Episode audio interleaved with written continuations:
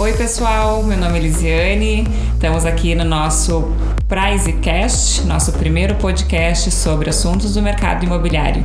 E hoje vamos falar sobre ganho de capital na venda do imóvel. Estamos aqui hoje, agradeço muito a presença do Marcelo Ilana, há 17 anos no mercado do, da advocacia tributária. Vai nos esclarecer hoje várias dúvidas sobre o ganho de capital. Muito obrigada, Marcelo. Uh, obrigado, Lisiane, pelo convite. Obrigado a Price pelo convite também. Nós estamos atualmente numa época bem interessante para tratar sobre o tema de imposto de renda, já que agora, a partir do, de segunda-feira, o prazo para declaração da pessoa física começou a correr. Correr é uma palavra interessante porque tem muita gente que tenta correr do leão, não consegue e por várias vezes acaba achando, através da falta de informação ou do desconhecimento, que tem que fazer algo nessa época, quando na verdade já teria que tomar providências e pagar o imposto há um tempo atrás. Vendeu o imóvel tem que pagar ganho de capital e não é no período necessariamente no período da declaração do imposto de renda. É isso mesmo, né, Marcelo? É isso mesmo. O, muita gente acha que tem que esperar até a declaração de ajuste do imposto de renda para fazer o pagamento e a declaração do imposto. E na verdade, nesse caso específico da, do ganho de capital da venda do imóvel, existe uma peculiaridade que está atrelada à operação em si e ela deve ser levada em consideração. E a pergunta que se faz normalmente é: bom,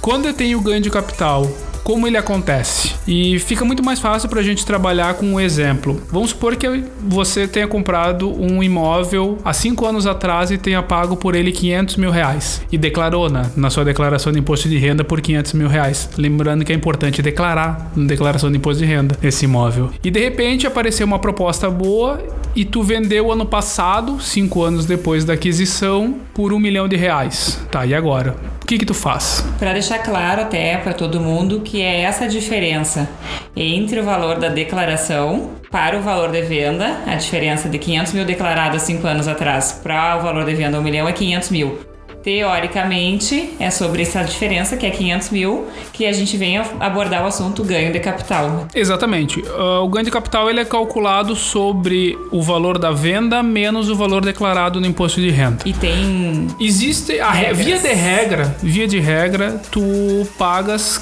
15% sobre o ganho de capital. Nesse nosso exemplo, a regra seria tu pegares os 500 mil reais que foi a diferença do valor declarado pelo valor vendido, aplicar uma alíquota de 15% por se tratar de 5 anos e pagar o imposto. 75 mil reais é o valor que tu deve para o fisco. Logo, o teu lucro na venda do imóvel não é mais 500 e sim 425 mil reais. Os clientes me ligam, Lisiane, eu tenho que realmente pagar isso?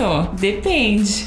Né? Depende, exatamente. Existem alguns casos em que tu não precisa pagar o ganho de capital não significa que tu não tenha o ganho de capital, mas sim que tu não precisa pagá-lo. Um dos casos é, por exemplo, quando tu reinveste o valor do imóvel em um outro imóvel residencial dentro do prazo de 180 dias. E eu então, preciso hoje investir 100%, Marcelo, do valor?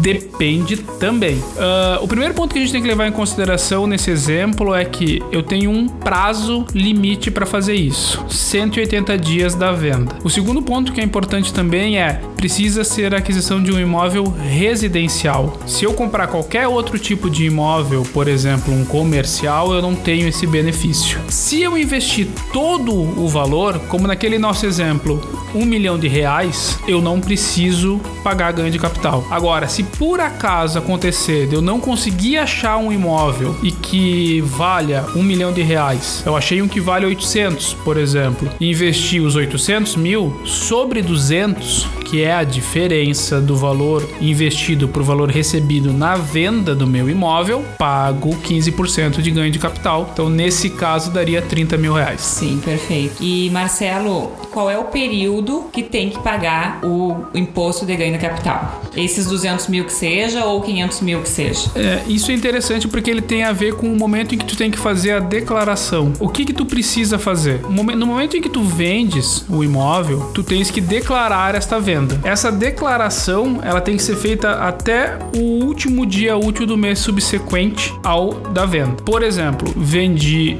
em março, eu tenho até o final de abril para fazer a declaração.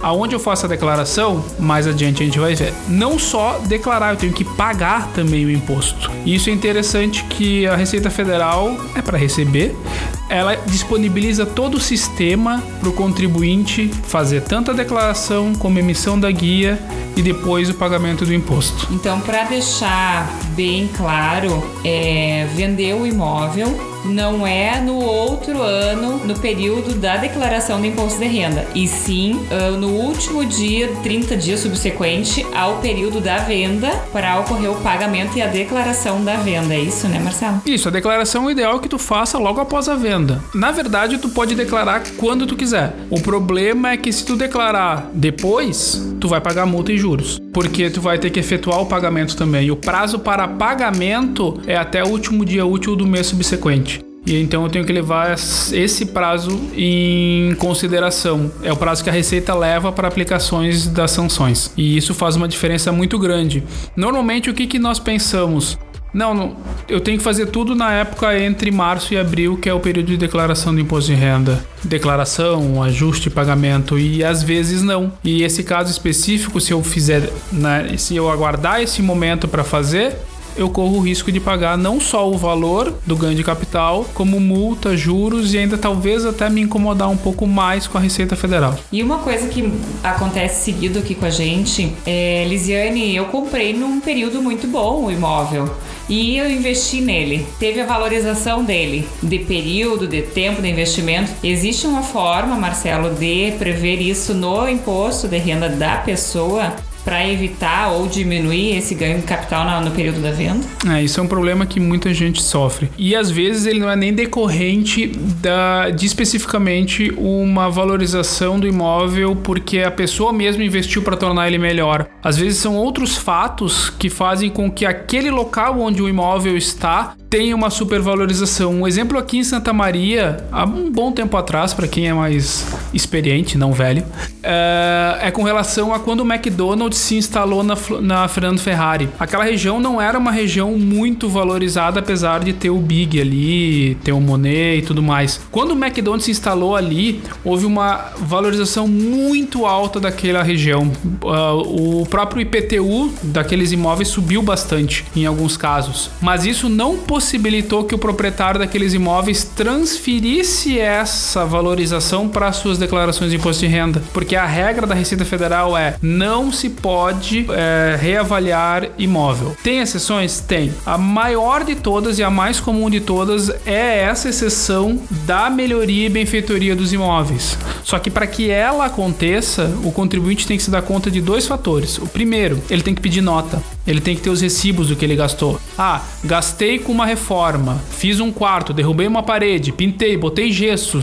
Tu tem que ter os recibos do custo de tudo, desde o arquiteto até os materiais. E isso tu vai juntar na tua declaração de imposto de renda do ano subsequente e vai informar o quanto tu gastou para poder utilizar isso daí na reavaliação. Outro fator também que é muito comum é as parcelas do financiamento pagas. À medida que tu vai pagando as parcelas do financiamento, tu vai podendo utilizar essas parcelas pagas também no valor do imóvel declarado. São os dois casos as duas exceções a essa regra. Perfeito. Então é bem interessante que todo mundo fique bem atento a essas possíveis alterações que podem ser feitas né, na sua declaração de imposto de renda para que possa, se um futuro for vendido e tiver essa diferença de ganho de capital, que seja diminuída à medida que vai sendo investido no próprio imóvel, né? Isso. E na... tem outra regra, Marcelo? Uh, existem mais algumas exceções com relação à questão da cobrança do ganho de capital, né? Seriam isenções. Por exemplo, se eu vendi um imóvel abaixo de 35 mil reais, é muito raro. É, bom, hoje em dia, então, com a economia do jeito que a gente está vivendo e essa questão imobiliária, principalmente na nossa região, onde o preço dos imóveis vem subindo a toda hora, é muito complicado. E a outra é a seguinte, que essa daí também é uma regra um pouquinho mais complexa e ela é interessante se analisar ela de uma forma bem pontual. Eu tenho um único imóvel. O que, que significa eu ter um único imóvel? Há o registro no cartório de imóveis de um único bem imóvel em meu nome. Um só, mas nenhum. E eu vendi vendi ele por até 440 mil reais. Esse valor eu não preciso investir em outro imóvel, eu não preciso fazer nenhuma outra operação. Se é meu único bem imóvel e eu vendi num valor inferior a 440 mil reais, eu tenho a isenção dele desde que essa operação tenha sido realizada uma única vez nos últimos cinco anos. É óbvio que se eu tivesse dois imóveis e vendesse um deles, eu não teria esse benefício. Da mesma forma, se eu vendesse este imóvel, esperasse um tempo, adquirisse outro imóvel e vendesse esse outro imóvel dentro do prazo de cinco anos, na segunda venda do imóvel, eu não teria este benefício da isenção sobre os 440, eu teria que fazer o cálculo de ganho de capital. Entendi. E, e imóvel residencial, né? Isso. Residencial, único imóvel. Único imóvel residencial. E muito outra dúvida que seguido entra aqui na Price é, Lisiane, a data de contrato de compra e venda eu utilizo ela ou utilizo a data da escritura para calcular o ganho de capital? É, isso é bastante interessante porque na verdade eu tenho várias situações que eu devo levar em consideração quando uh, da venda do imóvel, né? Muitas vezes não é um único documento. Eu faço a compra e venda, depois eu faço a escritura no tabelionato da compra e venda do imóvel, depois no final eu faço o registro no cartório de registro de imóveis. A Receita Federal é muito esperta nesse sentido, porque se ela dependesse do registro no cartório de registro de imóveis, poderia acontecer dela vir a receber o imposto sabe-se lá quando, ou nunca. Então ela leva em consideração muito o momento da efetiva compra e venda do imóvel, ou seja, quando aconteceu mesmo a transação, quando houve a troca, quando o vendedor passou a receber os valores, porque é nesse exato momento que ele começou a oferir renda mesmo com a, a, a transação que ele fez. Né? Então é isso que a gente tem que levar em consideração É, um ponto interessante é, como tu havias comentado, é, essas isenções elas só valem para imóveis residenciais. Então elas não valem para imóveis comerciais. Então já temos que excluir isso na hora que a gente for fazer o levantamento ou o cálculo. Outra coisa que a gente precisa levar em consideração são 180 dias. A gente tem que levar isso em consideração naquele nosso primeiro exemplo. Passou esse prazo e eu não adquiri nada, eu corro o risco de ser cobrado retroativamente. Uh, se eu eleger o fato de que eu vou adquirir um outro imóvel, eu tenho esses 180 dias para comprá-lo. Então eu tenho que justificar isso. Caso eu não tenha conseguido comprar dentro desses 180 dias, o que, que eu faço? No mês subsequente, eu tenho que fazer a declaração e recolher o imposto. Porque é uma, vamos dizer assim, uma aposta que eu fiz em comprar um outro imóvel, ela não se concretizou, a Receita não vai ficar esperando. Ela vai dizer: Bom, eu te dei uma chance, tu não cumpriu, paga o imposto. Perfeito. E é aí que funciona assim. Uh, depois de todas essas informações, vocês devem estar se perguntando: tá, e agora? O que, que eu faço? Onde é que eu vou achar essa declaração? Como é que eu faço isso? Bom, como a gente já havia comentado antes, a Receita Federal ela é muito boa em preparar e orientar o contribuinte a pagar imposto. Então, no próprio site da Receita Federal, a gente encontra a declaração de ganho de capital, pela sigla GCAP. Quem tem que preencher essa declaração todo mundo que fez a venda de um imóvel. Não importa. Isso é uma coisa bem importante uh, de, deixar, de frisar. Vendi um imóvel, tive ganho de capital, mas usei dentro dos 180 dias para adquirir outro imóvel, preciso declarar? Preciso. Vendi o imóvel, declarei, eh, vendi um imóvel, usei parte do recurso, preciso declarar? Precisa. Vendi o um imóvel isento, preciso declarar? Precisa. Todo mundo precisa declarar, porque ela é uma guia e ela é uma declaração que ela é anexada à declaração de ajuste do imposto de renda que é feito no ano subsequente. Outro ponto importante, quando vocês entrarem no, no site, vocês vão ver que tem várias uh, GCAP por ano. Vocês têm que se apegar àquela do ano da venda do bem.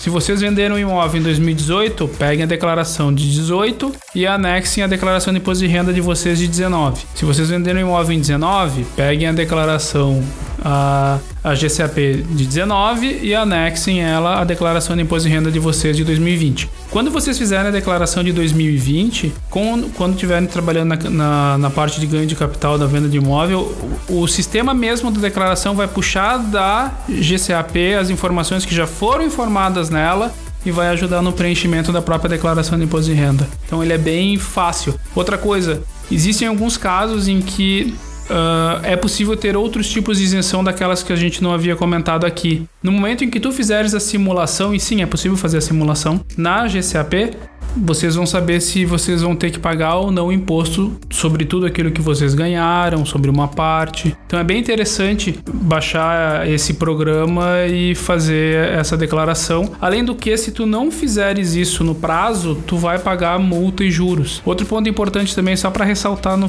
e terminar mesmo com uma notícia que não é muito legal de dizer, mas ela é real. Lembra aquele caso que a gente comentou com relação à possibilidade de tu buscares um imóvel para substituir dentro dentro do prazo de 180 dias não encontrar, sim, tu vai ter que fazer a declaração, tu pode fazer essa declaração uh, e o pagamento do imposto no mês subsequente, ou seja, no sétimo mês, né, após a venda do imóvel, sem pagar multa. Porém, tu vai ter que calcular os juros e a correção dos últimos seis meses, porque a Receita não vai deixar de receber esse valor. Então, tu vai ter que corrigir, colocar os juros, o próprio programa vai fazer isso e vai fazer com que daí tu pague o valor no sétimo mês sem a multa, o que já é uma vantagem, mas ele vai fazer essas correções, não tem como escapar. Show.